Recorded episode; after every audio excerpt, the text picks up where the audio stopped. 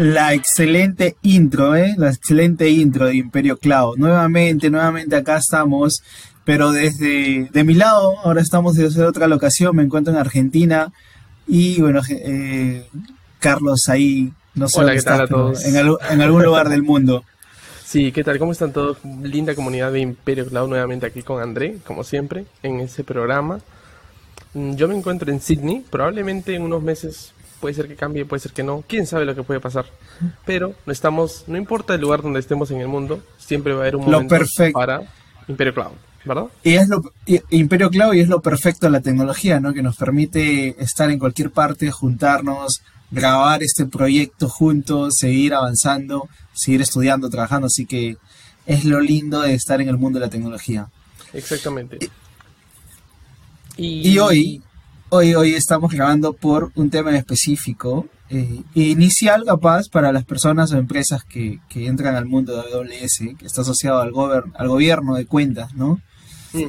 Pero, y a la administración.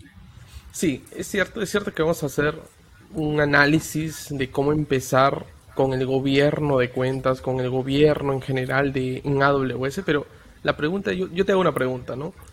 Mm, ¿Cuál es la diferencia? Porque la gente empieza a trabajar en AWS, empieza a crear sus recursos en su cuenta personal, luego entra a un trabajo y esta empresa pequeña o mediana tiene sus cosas en la nube, en una región, digamos que sea en Virginia, ¿no?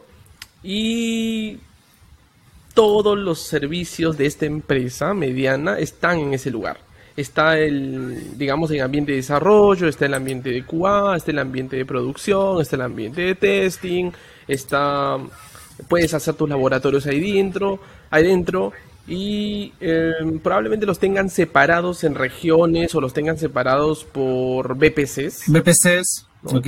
¿Cierto? Porque es una empresa pequeña, digamos que está facturando 500 dólares a 2.000 dólares, 3.000 dólares en total en el mes de los recursos. Y está bien esto, o sea, lo que te estoy diciendo te hace sentido, es lo que tú has visto en la realidad en Latinoamérica o en otros lados del mundo. Es, es la realidad de muchas empresas cuando inician. Eh, puede ser por varios motivos, porque están iniciando las corridas, porque no tienen el personal que les pueda decir algunas buenas prácticas, pero en realidad por experiencia propia no es una buena práctica tener todos los ambientes en una sola cuenta, eh, teniendo, teniendo eh, la teoría de que las cuentas no tienen costo, entonces separar los ambientes por cuentas, ¿no? las diferentes cargas de trabajo que no todas tienen la misma prioridad por cuentas, hace más sentido resguardarlas de esa manera porque podrías evitar, por ejemplo, tienes un ataque... Pero, a, ver, a ver. Está bien, está bien, está bien. Ahí estoy de acuerdo contigo, ¿no? No cuestan las cuentas. Podría tener muchas No cuentan. Sí. Pero eh, ahorita yo voy a actuar como si fuese pues yo el policía malo, ¿no? Soy la persona okay. que em, digamos la, la, persona floja. La ¿Quieres seguir, quiere seguir teniendo todo tu cuenta? en una sola cuenta. Además es la comodidad. Yo tengo comodidad de tener todo en una sola cuenta. Yo trabajo desde desarrollo, no tengo que moverme, me, una sola cuenta. He escuchado por ahí algo que se llama el switch roll para poder cambiar cuentas, pero ahora me, me resulta demasiado tedioso hacer los switch rolls. Y más aún si tengo que tener múltiples cuentas y todo yo lo trabajo en local. No, sabes que yo no quiero, André. No quiero trabajar en multicuenta. Convénceme de trabajar multicuenta. ¿Por qué yo debería cambiar a un proceso multicuenta? Uno que es una best practice de seguridad. Dos, que AWS tiene un servicio que se llama AWS Organization, que te ayuda, como el mismo el servicio lo dice, a organizar las cuentas y poder decidir por optar con este servicio te da beneficios, como por ejemplo el billing centralizado. Puedes tener cargas de trabajo con eh, el servicio de EBS, que es almacenamiento, storage, eh, y te va a cobrar de manera centralizada, no por cuentas, sino de manera centralizada. Centralizada todo se suma en la cuenta principal y puedes tener cierto FIC de descuento por eh, acumulación de almacenamiento, por ejemplo. Ok, ok. no, mencionaste hace un momento de que podrían tener separación de regiones. Ok, pero podrías utilizar una, dos, tres regiones por ambiente, capaz, ¿no? O solo una, no sé. De repente, no sé, quieres multiregión, utilizas dos para hacer un ambiente resiliente, pero a nivel de organización tienes algunas configuraciones que te ayudan a mantener la seguridad como son los Service Control Policy. Entonces, por ejemplo, podrías aplicar un Service Control Policy de región solamente limitas el uso de la región a la cuenta de DEC para una región, para PROC para dos regiones, y el resto de regiones no van a tener, no vas a, no las vas a tener habilitadas. ¿Y qué pro te da esto? ¿Qué beneficio a nivel de seguridad, por ejemplo? De que eh, vas a minimizar los vectores de ataque. ¿no? Si te vienen ataques, no sé, de alguna región de London o de, no sé, de Rusia, vas a limitarlo. También a nivel de acceso, vas a limitar el acceso a tu equipo a que quiera desplegar eh, recursos o cargas de trabajo en regiones que tú no las quieres tener habilitadas. No, porque suele pasar... Sí, ¿qué, suele pasar? Termina, termina. No, suele pasar que los DEC a veces se mandan y dicen, quiero probar eh, X cosa y utilizan una región Y, no las, no las productivas, sino, ah, voy a mandarlo a Irlanda y te despliegan en Irlanda.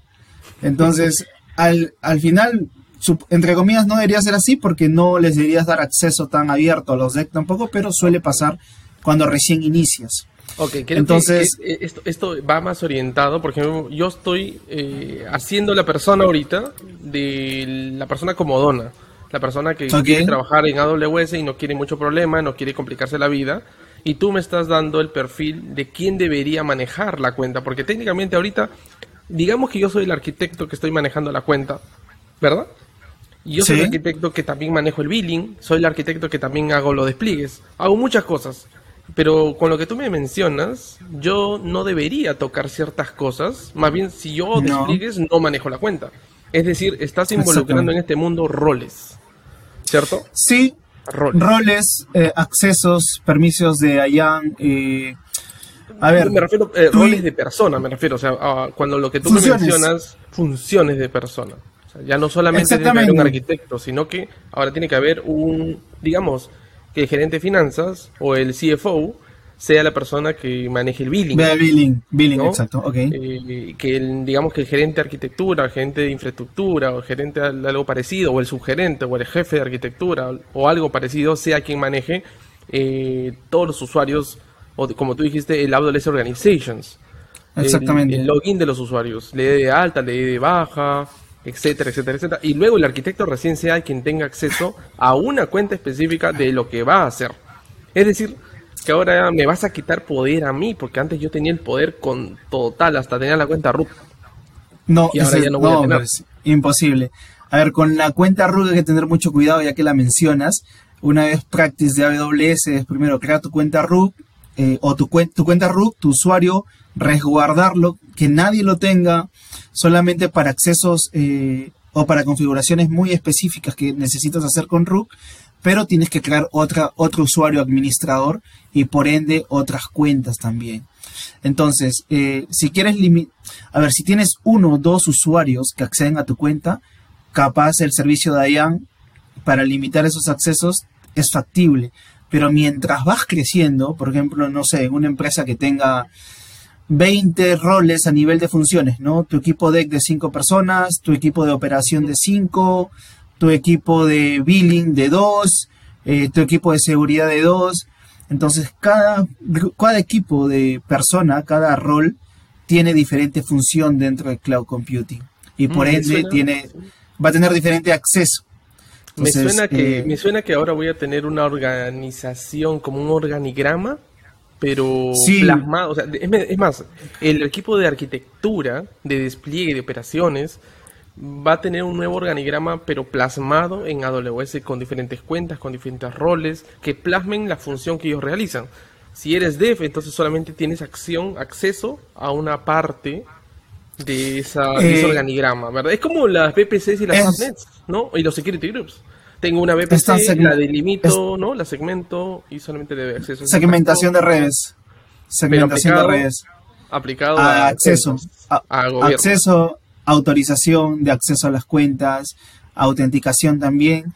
Eh, lo más proactivo para temas de acceso y autorización sería configurar el servicio de AWS Single Sign-On, ¿no? Oh. Hacer la integración con un IDP. Eh, en mi caso, por ejemplo, personal, integración con Active Directory. Entonces ya no manejo los usuarios de IAM a nivel de eh, el servicio, sino los manejo, los administro a través de mi Active Directory. Entonces, el servicio de... por ejemplo, tengo, tengo, tengo 50 usuarios.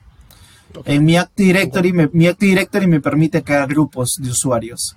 Entonces tengo el grupo de developer, el de operación, el de seguridad en diferentes grupos de mi Active Directory que van a tener accesos a través de los permission sec del servicio de single sign-on a diferentes eh, funcionalidades de la cuenta, como por ejemplo limitarle el acceso a los developers que solo utilicen acceso programático. Es lo que no quieren ellos, ¿no? Es lo que no quieren. A todos los developers que nos están escuchando les vamos a restringir el acceso a solamente el acceso programático. Sí, acceso programático o, eh, o otra función, por ejemplo, al, al que indicas, ¿no? Al área de operación, acceso a los servicios en específico que están utilizando, no a todo. Al equipo de billing, acceso solamente a la parte de billing. Entonces te puedes ayudar de manera centralizada, de manera automatizada con el Active Directory eh, o también con G Suite, podría ser otra opción también, en la parte de con la integración con Google, si es que no tienes Active Directory. O otra opción podría ser crear tu propio AD dentro del servicio de Active Directory de AWS, y, y administrarlo también de esa manera. Si es que no tienes un AD eh, de Azure AD como tal, ¿no? Podrías crear también, utilizar el servicio para crear tu propio AD.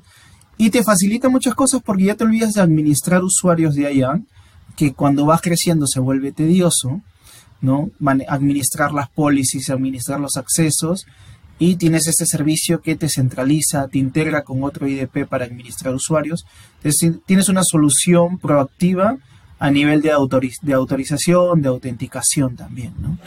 Entonces, tienes esa opción. Todo lo que me estás comentando me suena a demasiada información para una persona que yo sola, o sea, para una empresa que solamente gasta 2.000 a 3.000 dólares mensual, ¿cierto? Eh, ¿Esto a qué va entonces orientado? Me, me suena que esto es más enterprise a empresas que están creciendo en equipo mayores a, digamos, qué sé yo, más de 20 personas, podría ser, 50 personas en adelante aproximadamente. Yo eh, creo que de 20 para más ya merece, ¿no? ¿Cuál es tu opinión? Pero hay que tener en cuenta, Carlos, que eh, deberíamos tener un control desde el día cero, una buena administración. Oh, porque tú sigues creciendo y si inicias desordenado vas a crecer y continuar de esa manera desordenada. Entonces, si te eh, planificas las cuentas, los ambientes que necesitas. Vale, es una, empresa chica, una sola aplicación, imagínate. Entonces tú desde el inicio, antes de estar a dices, ok, me veo las best practices dices, una sola aplicación necesito tres ambientes, listo. No me cobran por cuentas, entonces decido eh, aplicar un ambiente por cuenta. Ya tengo tres cuentas, pero arriba de esas tres cuentas tengo mi cuenta root que va a ser mi cuenta organization. ¿Ok? Entonces tengo mi cuenta principal de organization, bajo tres cuentas por ambiente distinto, porque solo tengo una aplicación, y de ahí voy creando los accesos. ¿ok? Ambiente deck solamente va a acceder Juan, Pepe y, Pedro. Ambiente QA, eh, no sé, los, las otras tres personas que quiero que ven testing, QA. Y ambiente pro, ambiente pro, hay que tener cuidado con el ambiente pro. Normalmente nadie accede al ambiente de producción. Eh, debería tener una aprobación previa de alguien de seguridad o alguien que revise lo que van a mandar a Pro, pero el ambiente de producción tiene que, estar tiene, tiene que estar separado por lo mismo, por el mismo hecho que es una aplicación productiva que está corriendo en esa cuenta. Entonces tiene que estar separado. Entonces no, no porque eres una empresa chica vas a decir me basta con una sola cuenta. Empieza ordenado porque lo más probable que van a pasar los meses, vas a empezar a desplegar más cosas, a crear otra aplicación, quizás vas a querer hacer pruebas, por ejemplo, para pruebas, un ambiente sandbox, de sandboxing, ¿no? Donde no vas a eh, involucrar tus otras cargas de trabajo en esa cuenta, entonces tienes un ambiente de sandboxing. Si vas a desplegar, por ejemplo, eh, servicios de seguridad o aplicar algo de seguridad, un ambiente de seguridad también es recomendable. Si vas a hacer login eh, una, cuenta de login donde vas a almacenar todos los logs de las diferentes cuentas y explotar todos esos logs. Si vas a hacer auditoría, una cuenta de auditoría, pero ya tienes cuentas distintas para diferentes cosas. Entonces, también lo, que está pasando es que se está complicando mucho más. Eh, desde el inicio ya tienes un sistema bastante complejo que quiero poner ahí la discusión. La discusión es que ¿para qué necesitaría tantas cuentas?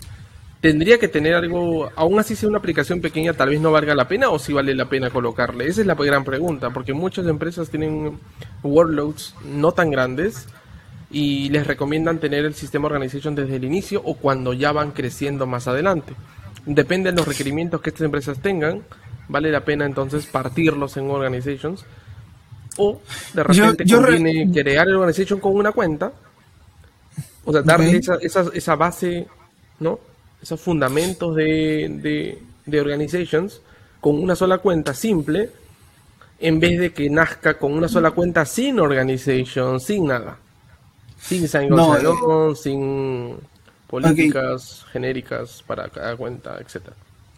A ver, la aplicación de organization es una best practice. La aplicación de separación de ambientes por cuentas también es una best practice que está, que está en la documentación. Entonces, eh, lo mejor sería tener tu cuenta root donde tienes tu organization activado, donde tienes tu billing centralizado para esas funciones en específico. Ahora, si tú me dices, si me sigues insistiendo, me dices, pero es una sola aplicación, que es una empresa pequeña, ok, vamos a hacer algo como para avanzar de manera ordenada. Tus ambientes bajos, DEC y QA en una cuenta y tu ambiente productivo en otra cuenta. Listo, dos cuentas. Pero sepárame producción de ambientes bajos, por favor al menos es lo mínimo que se requiere, ¿verdad? Es lo más importante es para la producción de lo no productivo. Exacto. Tal vez mencioné muchas más cuentas que tienen otras funciones que podría aplicar tal vez para eh, una empresa más grande, pero eh, mínimamente se recomienda separar ambientes bajos de eh, la aplicación productiva en una cuenta separada también. Porque no vas, a, no vas a esperar que por un error humano en ambientes bajos, si está en una sola cuenta, ojo, eh, eh, puedan acceder a tus recursos productivos, porque ya entraron a tu cuenta.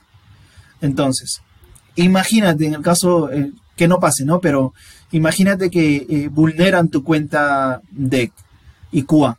Ok, ambientes bajos, nada productivo, pero tu cuenta de producción está separada, donde tienes todo limitado. Entonces ya, te viste afectado en ambientes bajos, en tu, cuenta se vio afectada, listo. Pero limitaste que tu ambiente productivo tenga algún tipo de ataque.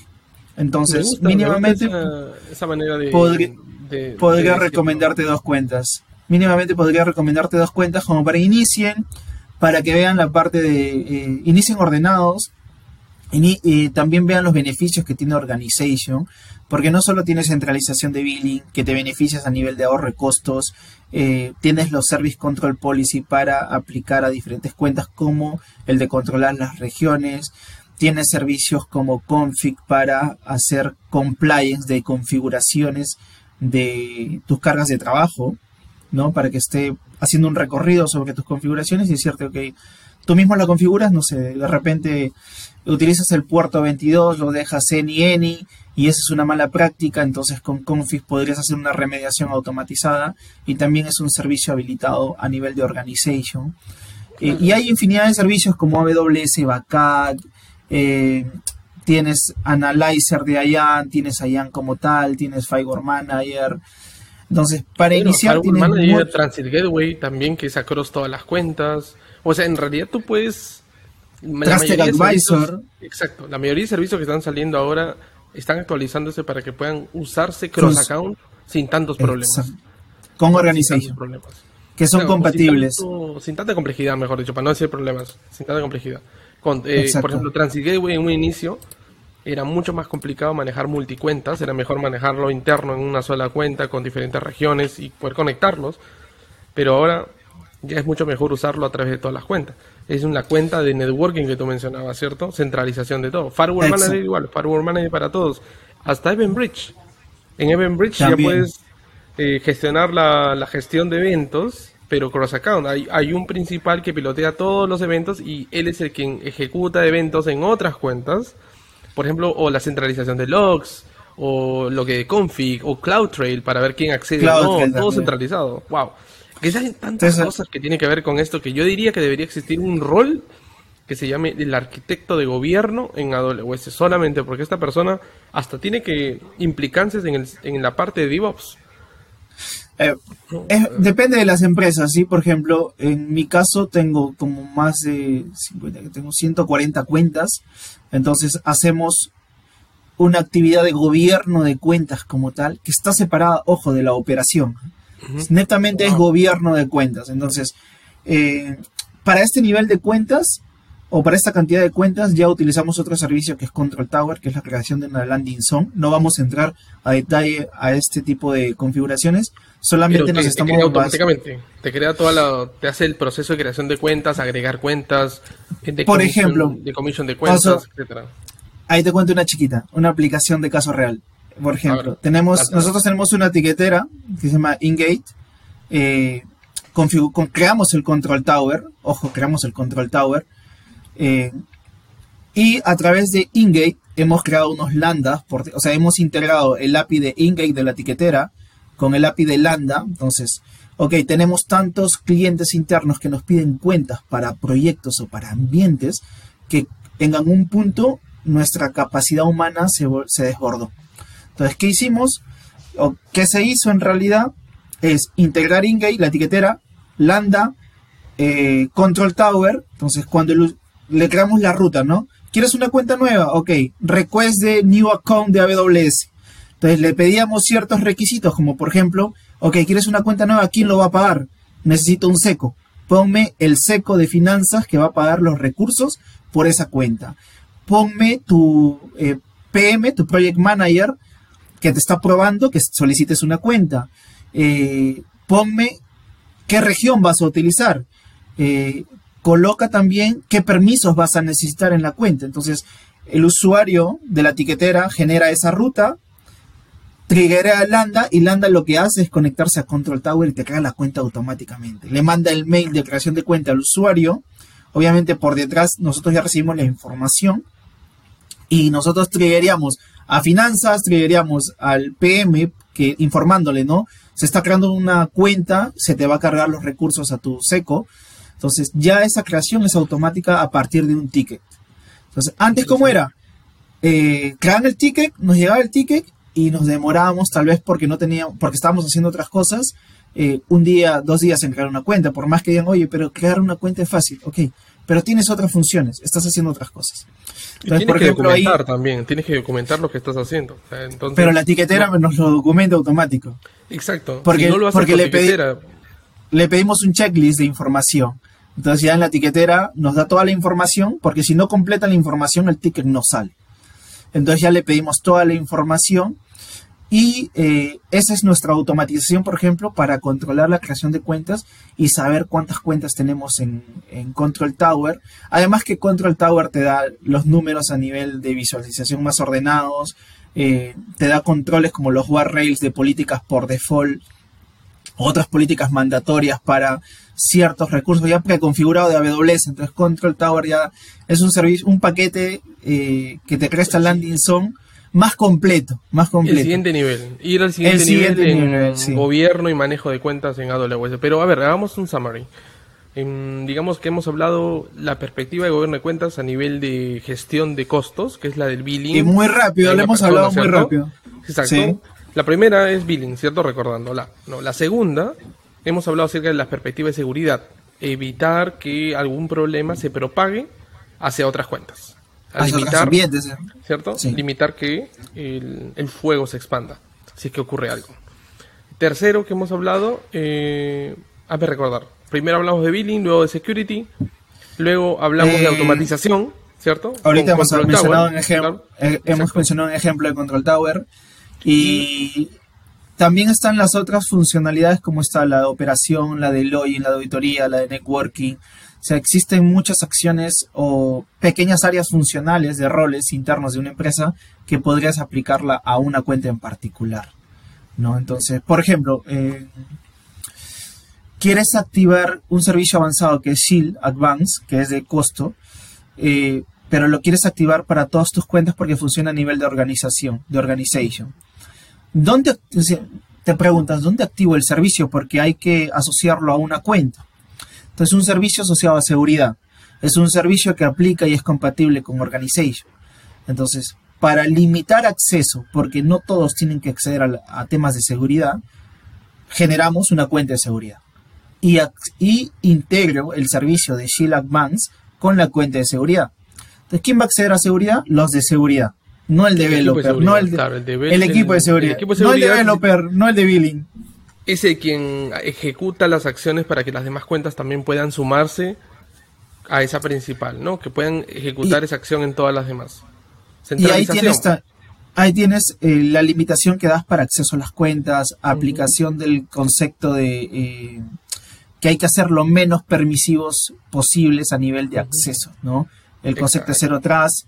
Entonces, teniendo ese acceso granular a las cuentas, tienes, aplicas temas de orden, temas de administración, control de cuentas, pero estás aplicando temas de seguridad.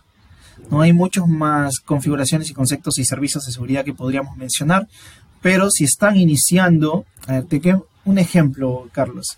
La que, lo que tú me has dicho, lo que tú me has dicho, de soy una empresa pequeña, eh, tengo todos mis ambientes ahí y recién estoy eh, configurando, ya. ¿Qué, puede, ¿Qué suele pasar? Y lo he visto ¿eh? en la vida real. Que dejas el puerto, no sé, un puerto hacia internet abierto eh, porque estás utilizando la VPC por default. Y te entraron ahí, te, entraron a esa máquina, te empezaron a hacer, no sé, eh, temas de Bitcoin o empezaron a, entrar a, hacer copia de tu base de datos. Entonces, ¿qué, qué, ¿qué pasó con el usuario? Tenía los ambientes en esa cuenta, los tres ambientes, tenía configuraciones por default eh, en sus cargas de trabajo. Esa es mala práctica ya es la capa 8, ¿no? La, del usuario, la que no está aplicando la claro, normalmente estos, e, en estos ejemplos, cuando tú encuentras uno de estos puertos abiertos, lo primero es mapear toda la red que, que puedas tú conectarte de ese servidor o de ese recurso hacia otros lados. Entonces me doy cuenta que si sé la red, voy a comenzar a mapear todas las, otros, las otras IPs de esa red, a escanear todas esas IPs que pertenecen a esa red para ver dónde más puedo saltar. Y te, me doy cuenta que es una full mesh, ¿no? Me doy cuenta que es una full mesh que está todo conectado con todo. Esta subnet con la otra y esta otra full access con la otra. Y me salto hasta encontrar la de producción, hasta encontrar alguna base de datos, hasta encontrar muchas cosas que hasta puede ser que me pueda pasar de la capa pública a la privada. Muy rápido porque está todo, todo totalmente conectado, no hay una gateway, o no está, o los security rules son de all a all, que a veces cometen esos errores que digamos es, más fácil hacerlo, ¿no? Any, any de una a otra, entonces, bueno, pero a ver, André, igual estamos como que ya sobrepasando el nivel basic. Metiéndonos a más temas. Y deberíamos, deberíamos parar un momento para reflexionar acerca de cuál sería, digamos, las, al menos dos recomendaciones importantes que sacamos de todo este episodio de gobierno y yo diría, la primera, separa tu cuenta RUC. Tu la cuenta RUC es la cuenta con la que accedes con el correo electrónico. Segundo, actívale el MFA a esa cuenta RUC, ¿no? El MFA. tercero, deshabilítale los access key de esa cuenta RUC. Este, crearte un usuario admin y, y con ese usuario de acceso administrador poder crear las otras cuentas. ¿no? Oh, perdón, con, con la cuenta RUC crear dos cuentas adicionales eh, a nivel de organization, utilizar el servicio de organization, eh, crearte la cuenta para ambiente productivo y crearte la cuenta para ambientes bajos. ¿No? Si estás empezando con una aplicación pequeña, pues ya tienes perfecto, perfecto. tu cuenta root y dos cuentas abajo. Listo. O sea, o sea, es decir, en resumen, lo que has dicho en, son dos puntos importantes, ¿verdad? Primero es asegura tu, tu cuenta master, tu cuenta, root. tu cuenta principal a la que accedes con el correo electrónico, esa es tu cuenta root, ¿sí? Entonces, esa la aseguras. Con todos los puntos que dijo André, son como cuatro puntos para asegurar tu cuenta root. Y luego se creas en Organization dos cuentas y empieza a trabajar desarrollo por un lado, desarrollo QA, testing, etcétera, y producción por el otro lado.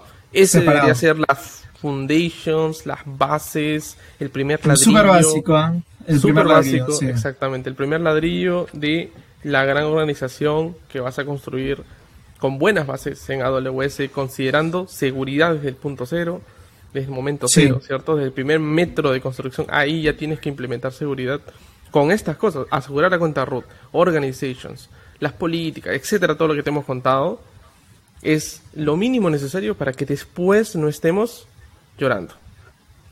No, Llorando digo porque llorando va a ser peor, ¿no? Hasta podemos perder el trabajo. Porque somos quienes administramos los recursos de la empresa, está asociada la tarjeta de crédito o está asociado un partner a la cuenta roja. tenemos que asegurarlo. Hay datos muy importantes que no pueden salir de ahí. Bueno, pues ese es otro tema. Ojo. Este- ese es otro tema. La exposición de información debido a los malos, las malas prácticas en AWS a nivel de gobierno. Y las malas prácticas también las malas prácticas dan acceso a que un atacante pueda instalar ransomware en tu en una máquina, en tu, te encripte la data, o sea, hay muchísimas malas prácticas que suelen ser de las personas más que todo, más que del, del proveedor de cloud. Entonces, sí, entonces no, deberíamos quedarnos inicialmente con resguardar la cuenta root, separar los ambientes mínimamente.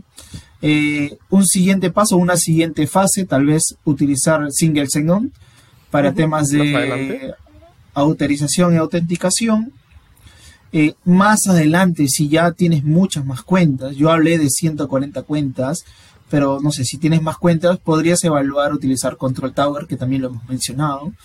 Eh, Exactamente. Y, todo, y a todo esto, uno de los pasos siguientes es observabilidad, ¿no?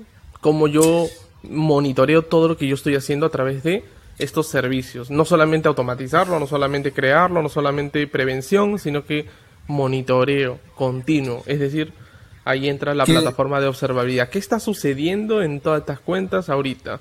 ¿Qué, es otro proyecto, Exacto. Es otro, es proyecto aparte. Monitoreo y visibilidad es otro proyecto totalmente. Igual mencionamos al inicio la cuenta de login, que es la cuenta donde deberías resguardar todos los logs para luego crear tu proyecto que menciona Carlos de monitoreo y visibilidad, alertas, lo que quieras configurar. Exacto. A nivel de con los logs. Bueno. Entonces, la recomendación es separar la cuenta root, separar en buena en, en buena hora tus tus ambientes, ¿no? Si estás iniciando dos cuentas, pero resguardar la, la cuenta root eh, totalmente y eh, darle acceso granular a tus usuarios a las cuentas que necesiten, ¿no? No a todas las, no todas las cuentas. Listo. creo que creo que ha sido un buen episodio. Hemos cubierto lo básico acerca de un poquito más de lo básico con casos de uso, con ejemplos, con errores, etcétera. ¿no? Y eso ayuda, porque no solamente la teoría la pueden encontrar en la documentación, la pueden encontrar en los blogs, le vamos a pasar links de los workshops para que hagan, entiendan cómo usar Organization, etcétera, lo pueden encontrar en el link aquí. Así que eso no va a ser ningún problema. Por ahora, igual en, la descripción igual colocamos los links de los workshops de Control Tower, eh, blogs de Organization, lo más probable, documentación. Entonces, en la descripción de los de YouTube van a encontrar información a la que puedan acceder sin problemas y es totalmente libre, solamente con acceso a internet. Exacto. Ahora estamos haciendo los video podcasts en YouTube, pero también los vamos a encontrar clásicos en Spotify y en todo el resto de lugares de, de podcast, que siempre lo hemos hecho, por cierto, ¿no? André, te dejo para que puedas hacer esta, este cierre de episodio que, que creo que no ha sido de los últimos, nos hemos demorado esta vez 30, alrededor de 30 minutos. Déjenos también saber si es que les parece que está bien que sean 30 minutos, porque normalmente lo hacemos en 15, en 20, pero una conversación abierta, un open space y un intercambio de algunos casos de, algunos casos de uso y casos de uso súper importantes para entender de la vida, qué hay detrás, ¿cierto? Exacto, cómo armamos y cómo juntamos estos legos que es los servicios de gobierno en AWS que no, no mucha gente habla. Más se enfocan en construir, pero no se enfocan en cómo lo voy a administrar a largo plazo. Listo. No le doy más tiempo a esto. André. Y nada, desde la ciudad de Buenos Aires, muchas gracias a todos nuevamente. Estamos, seguimos en contacto. No sé desde qué ciudad, no sé desde qué país, de repente desde Perú la próxima videollamada, pero ya saben, campanita en YouTube, eh, follow a nuestras redes sociales de YouTube, las que tenemos Carlos y yo, las de Imperio Cloud, las de comunidad, pero eh, nos ayuda muchísimo siguiéndonos y activando eh, las alertas cuando lancemos los video podcasts eh, ya en producción, ¿no? El ambiente productivo ya, que salga, que salga al, mundo, que salga al mundo el hijo. Sí, por cierto, nosotros estamos rompiendo una de las reglas principales de Cloud, que es grabar directo en producción. Bueno, técnicamente grabar directo en producción debería ser un live stream, pero nosotros estamos haciendo en la primera toma del episodio. Así que para sí, la primera grabación. primera toma. No está editado, ¿eh? No está editado. sí, así es. Yo soy Carlos Cortés y un saludo desde Sydney. Ya nos vemos pronto. Nos vemos, Carlos. Saludos a todos. Bye, bye.